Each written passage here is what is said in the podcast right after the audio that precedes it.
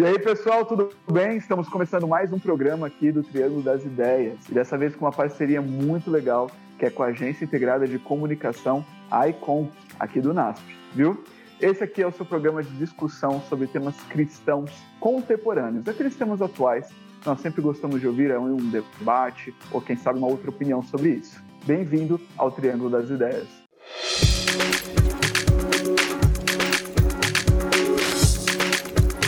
Triângulo das Ideias. Vamos aqui apresentar os nossos participantes de hoje, mais uma vez. Temos o William. Fala um pouquinho aí, William, como que você está? Tranquilo, maravilha. Estamos animados aí para mais esse tema, mais essa discussão aí. E temos também o Felipe. Fala um pouquinho de você, Felipe, como que você está? Opa, bom, estou bem também, graças a Deus. Na verdade, estou maravilhosamente bem. É, lembrando, pessoal, que você pode participar também com comentário, com sugestão de tema. É, você não só pode participar, como você deve participar, que a gente espera a sua participação aí conosco, ajudando aí com tudo isso, com comentários, temas, interagindo com a gente, tá bom? Perfeito, é isso aí. Pessoal, no programa passado nós falamos um pouquinho sobre a questão de cultura e religião, né? Cultura e a Bíblia. Mas hoje nós vamos ver um tema um pouco mais intenso dentro dessa área, que é a questão entre o evangelho e a cultura. Será que eles são um contra o outro, como que o evangelho lida com a cultura, é, vai ser um pouquinho do que nós vamos falar hoje também, né? E uma coisa que nós gostaríamos de lançar aqui, talvez a primeira pergunta, qual a opinião de vocês sobre o que, que o evangelho tem a ver com cultura? Ele consegue assimilar a cultura ou não? O que, que vocês acham? É, é interessante que o evangelho ele se relaciona de fato com a cultura, né? Muito legal essa, essa questão, porque muitas pessoas advogam né, que existe um evangelho puro. E nós precisamos pegar esse evangelho puro e aplicar na nossa vida. Porém, quem viu esse evangelho puro? Quem conhece esse evangelho puro? Quem ele é? Onde ele, onde ele mora? Como ele dorme? Né? Quem é? A pessoa que conhece o evangelho puro é Deus. Somente ele conhece o tal do evangelho puro. O evangelho, para fazer sentido para minha vida, ele precisa estar manifestado em uma cultura. Ele tem que estar manifestado em uma cultura. Quando ele foi revelado, né, quando ele foi entregue a nós, quando ele foi revelado para os apóstolos, ele foi revelado e praticado e vivido ali, né, de acordo dentro, né, de uma cultura específica, que era a cultura do, do ali do, do povo no tempo de Jesus, né? Então, para que o, as pessoas pudessem assimilar aquela mensagem, ela deveria fazer sentido na cultura deles. E hoje, quando nós queremos aplicar o evangelho para a nossa vida, queremos relacionar o evangelho com a cultura, a gente tem que ter isso em mente.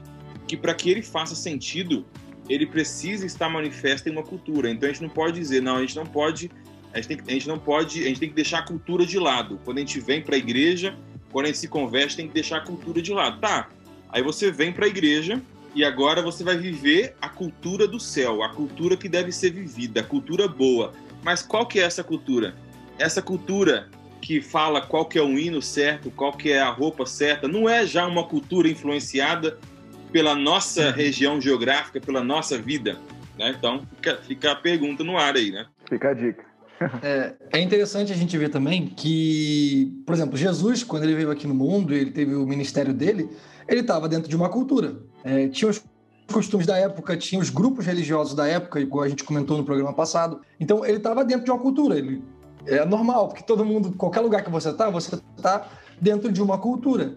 E como que Jesus lidava com essa cultura? Assim a gente consegue ter uma, uma, uma, uma noção melhor de como o evangelho se porta perante a cultura. Como que Jesus se portava? Ele, ele assimilava o que, que era bom. Sabe aquele, aquele texto bíblico que fala assim: é, tudo retém o que é bom? É exatamente isso. Ele retinha o que era bom da cultura. Vou dar um exemplo. Jesus, quando se tratava de, de casamento, é, é interessante que ele, ao mesmo tempo que Cristo não concordava com ninguém, nenhum grupo religioso da cultura, ele, de certa forma, concordava com todos. Como assim? Ele pegava os pontos positivos e concordava com um ou com outro. Ele não distinguia o grupo, ele pegava o conceito e falava: esse conceito aqui é positivo esse conceito aqui da cultura não é positivo. Um exemplo, quando se tratava de, de casamento, Jesus ele concordava mais com, com os fariseus. Por quê? Porque os fariseus diziam que você só podia se divorciar se houvesse traição, adultério. Já os, os saduceus acreditavam que você podia se divorciar por qualquer coisa. se você achar que a sua mulher não cozinha bem, você pode se separar dela. E aí Cristo não concordava com eles. Porém, em outros pontos, Jesus concordava mais com os saduceus. Então, ou seja, ele, ele não fazia distinção entre grupos e grupos, culturas e culturas. Ele pegava os pontos positivos de cada elemento da cultura, de cada pessoa, de cada grupo, e ele, ele utilizava desses elementos. Então, isso aqui é positivo? Vamos utilizar isso aqui. Isso aqui não é positivo? Não vamos utilizar. Então, a maneira que o evangelho ele lida com a cultura é exatamente dessa forma. A gente vê de tudo e retém o que é bom. A gente vê como é que a sociedade se porta e vê o que, que se encaixa, no, o que se enquadra nos princípios bíblicos. E aí a gente toma para a gente ou não. É exatamente assim que a gente deve se portar perante a cultura, né? Eu acho engraçado que, é, é, pensando nisso daí que o Felipe falou, nós vemos a imagem de um Jesus acultural, né? Um Jesus que ele não tinha uma cultura própria e que ele assimilava as culturas boas, as partes boas de cada cultura.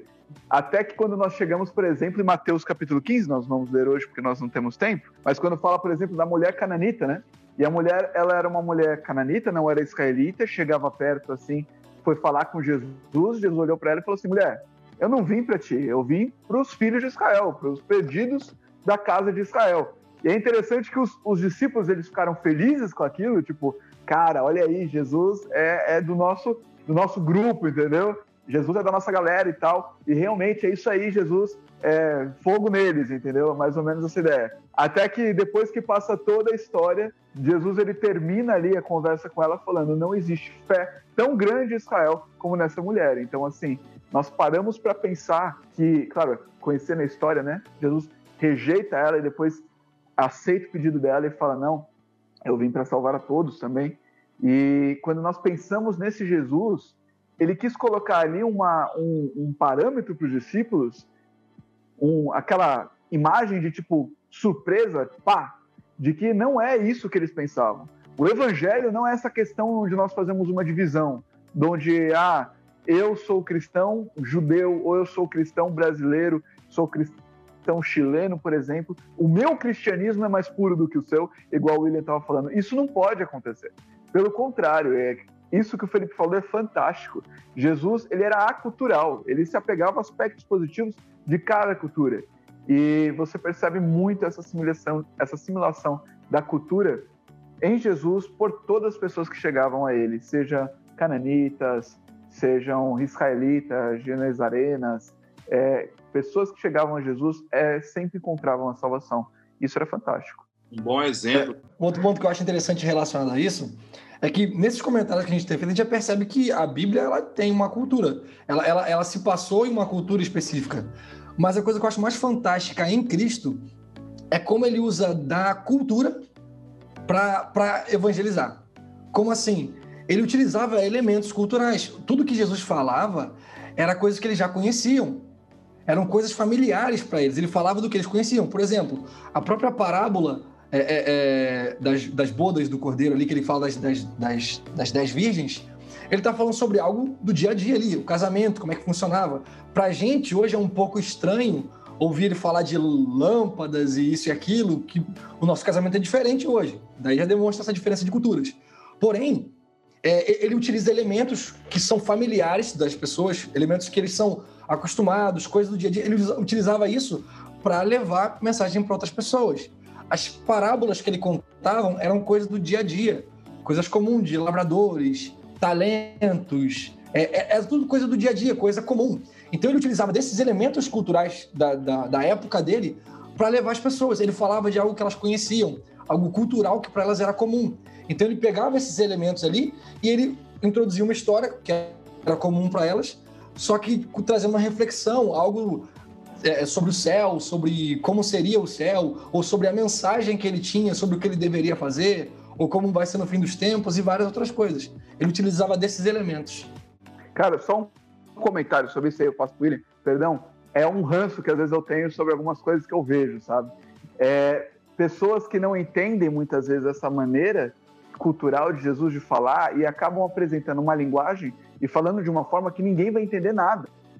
É igual, por exemplo, eu já vi algumas pessoas, às vezes, indo em comunidades, de gente que não sabe ler e escrever e fazendo toda uma exegese bíblica ali, falando sobre a questão do, do, do quiasmo bíblico em Apocalipse.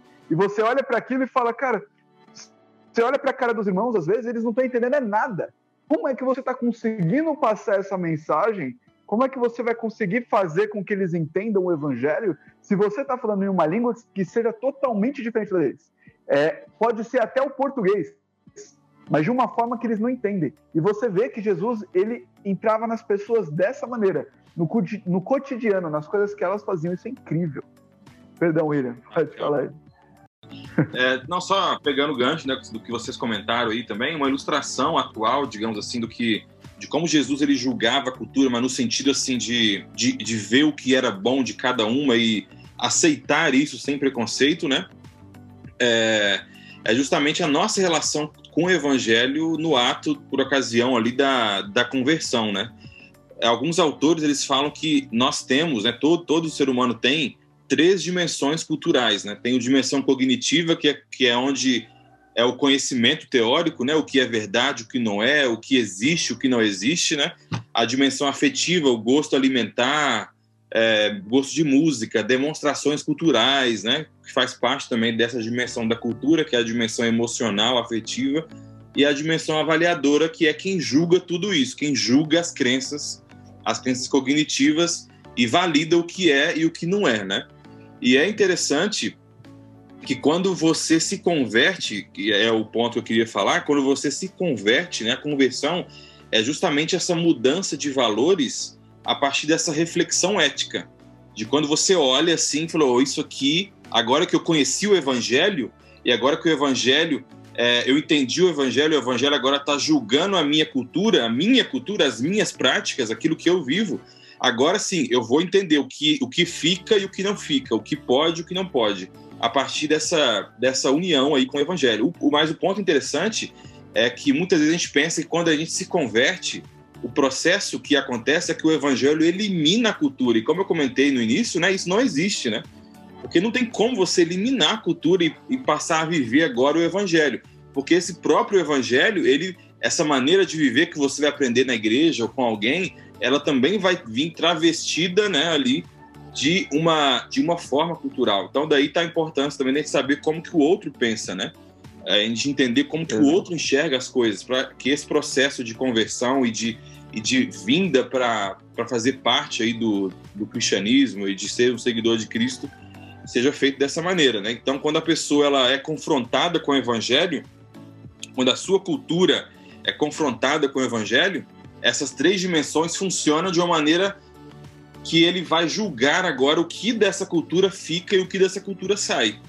Então, o nosso problema, o nosso grande problema é que nós pegamos as tradições, as formas e dizemos que elas são mais importantes do que os princípios. Então, quando a pessoa agora vai julgar, né, o que fica, o que não fica, ela acaba dizendo que as formas, ela acaba construindo uma, um evangelho onde as formas são mais importantes. Então você pega aquela maneira de cantar, aquela maneira de vestir, aquela maneira de adorar, e você diz que essa é a maneira certa. E você acaba perdendo elementos culturais da pessoa, da pessoa que veio a Cristo, né? Elementos culturais que eram positivos, que eram demonstrações legítimas do que a pessoa sente, do que a pessoa é, como música, como é, determinado tipo de dança, né? Como vemos em outros continentes, né?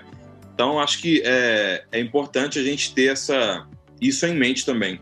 E assim, juntando um pouco do seu comentário com o comentário do Renan, que é essa questão de, de, de que o Renan tinha comentado, de você conseguir administrar é, é, a, a, a, sua mensagem de acordo com a cultura da pessoa, você entender, é você, você usar a linguagem dela, vamos dizer assim, de mentalidade cultural, isso é muito, é muito visível na Bíblia como um todo. Porque, como você falou, a, o importante não é a forma, e sim a mensagem. Isso é, é, tão claro na Bíblia, porque você vê as várias formas que Deus se manifestava e que Deus se relacionava com o povo. É, na época do Éden, era uma forma que Deus se manifestava com Adão e Eva e que ele se relacionava com eles. Quando o ser humano cai, ele se relacionava de outra forma. E aí, com Abraão, era de uma forma. Quando o, o, o povo de Israel, quando se forma já como nação, é uma outra forma na época de juízes, na época de reis, outra forma. Exílio, outra forma. E assim vai, Novo Testamento, completamente diferente. Então, ou seja, você vê que Deus ele respeita a cultura e a forma da pessoa pensar e se expressar. Porque o importante é a mensagem. E a forma que essa mensagem é passada vai de acordo com a mentalidade e a forma de se expressar e de agir que a pessoa tem. Então, é, é muito nítido essa, esse respeito que, Deus tem com a mentalidade, a cultura e a forma que a pessoa tem de se expressar. Ele foca na mensagem e ele utiliza é, é, é as formas, é, a própria forma, ele utiliza a linguagem cultural da pessoa, vamos dizer assim, para poder se expressar e para poder alcançar ela. É exatamente isso que a gente tem que fazer. Utilizar é, é, a, a, a, linguagem cultural, se é que eu posso chamar assim, para poder alcançar as pessoas e levar assim a mensagem de Cristo, com os princípios de Cristo e tudo mais. Essa mensagem não muda, só um minutinho, Renan. Essa mensagem aí que nunca muda, né? Mas a forma uhum. como ela é apresentada, ela, ela muda. E só um comentário que para mim a maior prova que, a, que é necessário haver mudança nas formas é isso que você falou ao longo da Bíblia a gente vê como que, a, a, é, como que Deus se manifestava de maneiras diferentes quando era confederação tribal, quando era uma monarquia, quando ele estava em diáspora. Olha as mudanças e como Deus foi mudando a maneira como ele se comunicava.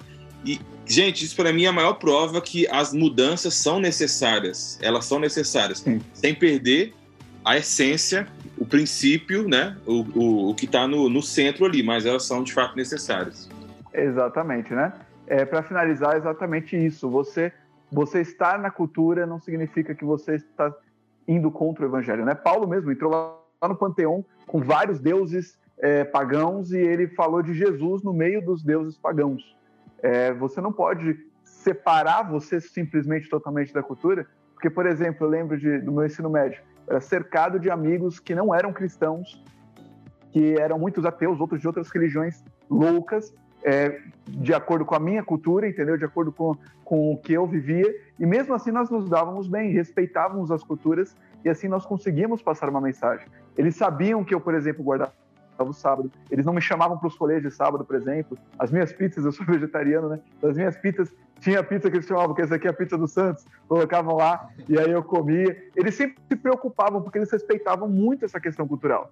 Quando eu me separo entre o evangelho ele me separa totalmente da cultura, eu perco os meus amigos que precisam descobrir dessa cultura que eu tanto estou falando, que eu estou tanto pregando. Então eu vejo, quando eu vejo Paulo entrando no panteão, que hoje poderíamos colocar aí talvez num, num, num templo, é, num templo, sei lá, islã ou em algum outro lugar, que é totalmente contra a minha forma cultural cristã, e eu falo assim, não, Deus está nesse lugar, eu respeito aquela cultura e ainda passo a minha mensagem, isso é uma coisa maravilhosa que eu vejo. Eu vejo o evangelho dessa forma. Né? Nós devemos usar a cultura para pregar o certo, não nos adaptando àqueles pontos negativos da cultura. Mas com os pontos positivos, nós passamos a mensagem, que é a coisa mais importante, né? Não, muito bem, é isso mesmo. E assim, aqueles que defendem, né, que o evangelho ele existe desconectado da cultura humana, né, eles acabam apresentando uma mensagem sem contexto, sem contextualização. E o resultado, ele é um conteúdo transmitido é, de maneira bíblica fiel, mas uma transmissão incompreensível, que era o que o Renan estava comentando agora há pouco. Agora temos o outro extremo também, quando aqueles que dizem, né, que o evangelho ele é apenas um produto da cultura, né, ele é apenas um produto da cultura humana, eles proclamam uma mensagem legal, mas uma mensagem que não confronta, que não desafia e que não transforma. Então, é, eu sei que essa tensão ela é muito grande, né? Evangelho, cultura, ok? Mas o nosso papel, na minha opinião, é pedir sabedoria de Deus para fazer esse exercício, sabe? Não para olhar para esses paradigmas e ficar desesperado, mas uma sabedoria de Deus para fazer esse exercício de julgar o que, o que é princípio, o que é tradição, é o que é essência, as modernizações e, e contextualizações que são necessárias para que esse evangelho possa fazer sentido para as pessoas de hoje, né? Em todos os seus aspectos, né? O aspecto emotivo, afetivo, né? Como eu comentei, das músicas, expressões culturais, né? A maneira como se transmite a mensagem do evangelho, né? Para que ela possa fazer sentido de fato para todos os seres humanos em suas culturas, né? Para finalizar, tem um, um, um, autor brasileiro, né? O nome dele é Ronaldo Lidório. Ele, ele apresenta algumas relações da cultura, né? Eu acho que é interessante para a gente ver como que é amplo, né? Ele comenta que a cultura ela é supracultural porque ela explica o que é cultura, né? É o, perdão, o evangelho, né? O evangelho ele é supracultural porque ele explica o que é cultura, não o contrário. Ele é multicultural porque ele atrai pessoas de todas as culturas. Ele é intercultural porque o evangelho une a todos. É, e, só para finalizar, tem um autor brasileiro que o nome dele é Ronaldo Lidório, ele apresenta algumas relações do evangelho com a cultura que nos dá uma noção assim bem ampla de como que esse assunto de fato é amplo, né? Ele comenta que o evangelho ele é supracultural porque ele explica a cultura e não o contrário, né? Ele é multicultural porque ele atrai pessoas de todas as culturas. O evangelho também ele é intercultural porque ele, esse evangelho acaba unindo a todas as pessoas de todas as culturas, né, em algo meio que comum. Ele é cultural também porque, como nós comentamos, o evangelho para fazer sentido ele precisa estar inserido em uma cultura, como Jesus ele veio e viveu uma cultura, né? Então o evangelho também é cultural nesse sentido.